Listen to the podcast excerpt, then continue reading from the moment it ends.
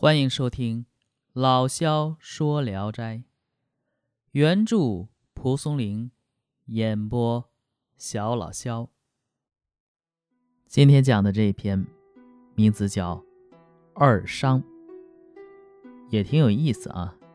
这是第二百二十二篇故事，然后呢，正好这篇故事的名字呢也叫《二伤》，还挺有巧合的。话说呀。在莒县，有姓商的兄弟俩。哥哥呢，家里富足；弟弟家里贫穷。两家隔墙而居。康熙年间，发生了大灾荒。弟弟家穷得连饭都吃不上了。一天，已经快到中午了，商家老二呢，还是没有做饭，饿的是走来晃去。也没有办法，妻子呢就让他向哥哥去求一下。商老二说呢，没用。假如哥哥可怜咱们穷苦，早就给咱们想办法了。妻子坚持让他去，他便让儿子去了。不一会儿，儿子空着手就回来了。商老二说：“怎么样？”妻子又详细问儿子伯父。都说了些什么话？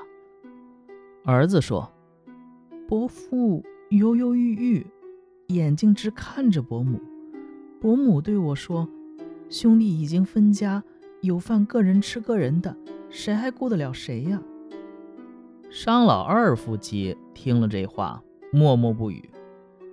暂时用家中的破烂家具换了点儿糠啊、篦子呀，反正就这些。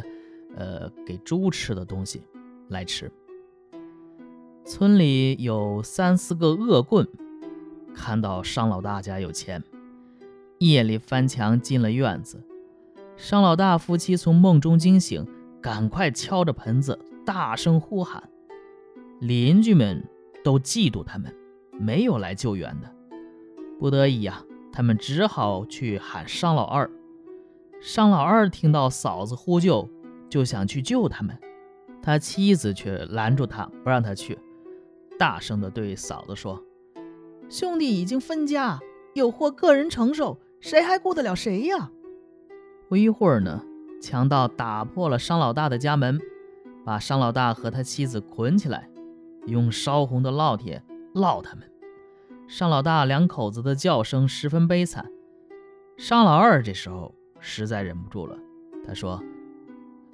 他们固然无情，但也不能坐视哥哥见死不救啊！于是领着儿子跳过墙去，大声疾呼。商老二父子本来就勇敢有力气，人们有所畏惧。这盗贼呢，又怕引来别人援救，就都跑了。商老二一看兄嫂，两条腿都被烙焦了，他把兄嫂扶到床上。把丫鬟仆人都叫回来，然后才回了家。商老大呢，虽然受了伤，但财产没有什么损失。他对妻子说：“哎，现在留下这些财产，全靠弟弟才能保留下来，应该分给他一些。”妻子说：“你要有个好兄弟。”也不至于受这个苦了。商老大也就不说话了。这商老二家呢，又没粮食吃了，心想这次哥哥肯定要有报答吧。过了好久，也没有动静。商老二的妻子等不得了，叫儿子提着口袋去商老大家借粮。儿子拿回来一斗小米，商老二的妻子嫌少，气得要送回去。被商老二制止了。又过了两个月，商老二一家饿得受不了了。商老二说：“现在也没有别的办法谋生，不如不如把房子卖给哥哥。哥哥怕我离他远去，或许不要咱的房契，而能帮助点儿，也未可知。即使不这样，我们能得十几两银子。”也可以活下去。妻子觉得很有道理，就让儿子带着房契去见商老大。商老大呢，把这事儿告诉了妻子，并且说：“弟弟即使不好，也是我的亲手足。他走了，我们就孤立了。不如把房契还给他，周济他一些钱财。”他的妻子说：“你说的不对，他说要走，实际是威胁我们。如果按你说的办，恰恰中了他的计。”世上没有兄弟的人，便都死了不成？我们把墙修得高高的，足以自卫，不如留下他的房契，任凭他到别处去，还可以扩大我们的住宅。两个人商量了半天，商量定了，让商老二在房契上画了押，给了房钱，就让他们走了。这商老二呢，于是搬到了邻村。原来村中那些不法之徒听说商老二搬走了，又闯进商老大家，把这商老大捆起来，又抽又打，用了各种刑罚，十分悲惨。家中所有的钱财都给了他们用来赎命。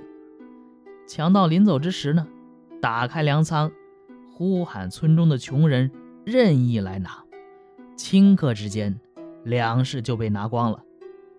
第二天，商老二才听说了这件事，跑去一看，哥哥已经神志不清，不能说话了。睁开眼看了看弟弟，只用手抓了抓床席，不一会儿就死了。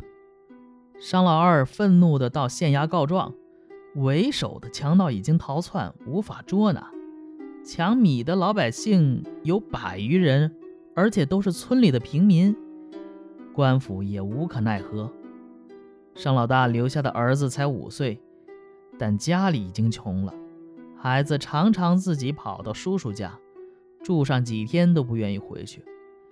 要送他走，他就啼哭不止。商老二的妻子也没有好脸色。商老二说：“他父亲不义，儿子有什么罪？”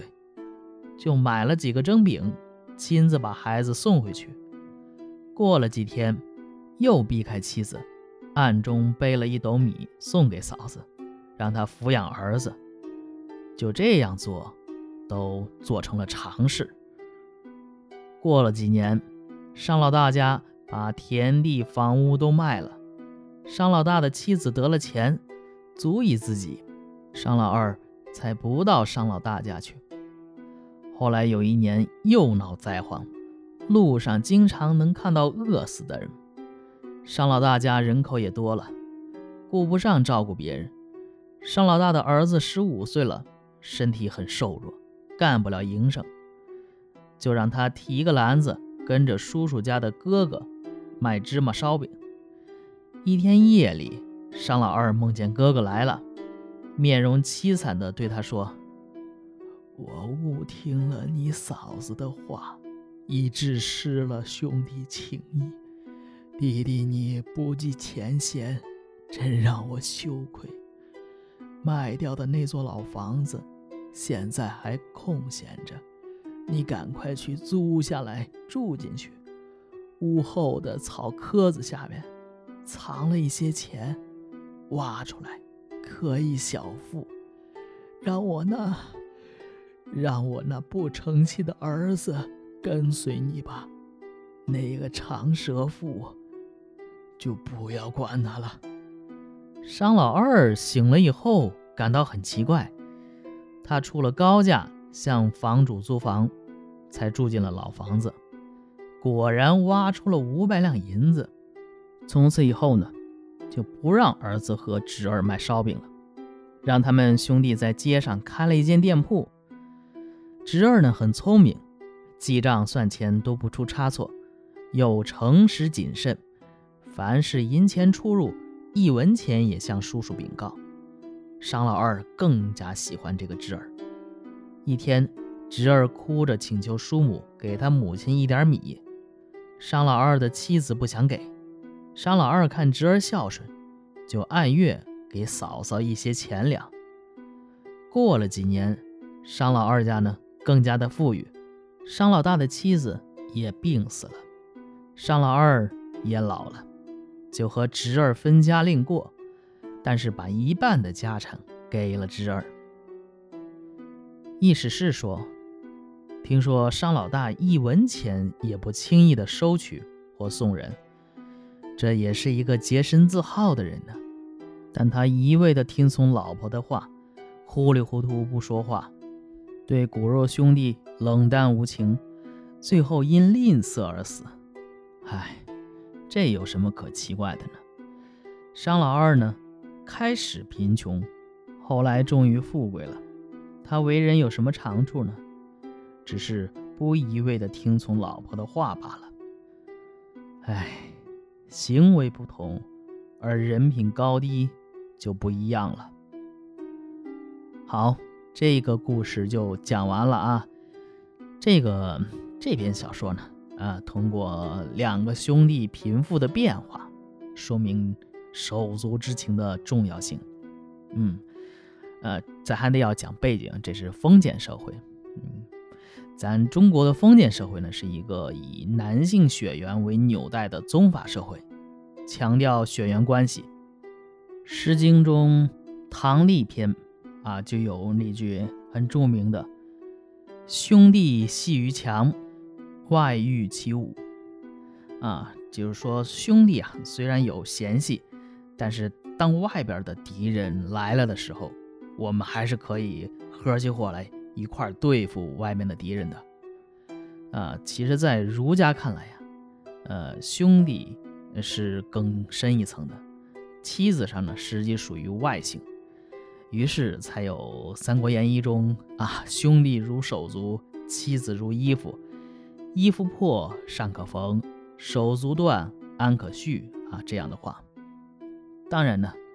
呃，这一篇当中有两点要注意一下。其一啊，蒲松龄并不是说妻子的话完全不能听，而是不可全听，要有分寸感。其二呢，呃，大商的妻子和二商的妻子在维护小家庭利益、漠视手足情谊上是一致的，只是一前一后，一明一暗。二商呢？只不过是在这个夫妻关系中占据主动的地位，所以二上妻子的说教啊，嗯，不太明显，容易被忽视罢了。当然，这篇里边肯定有偏颇的地方，哪就全都是人家妻子的错误呢？你自己要是心里边没有这点想法，哪至于别人一说你就心动了呢？在现代社会关系当中啊。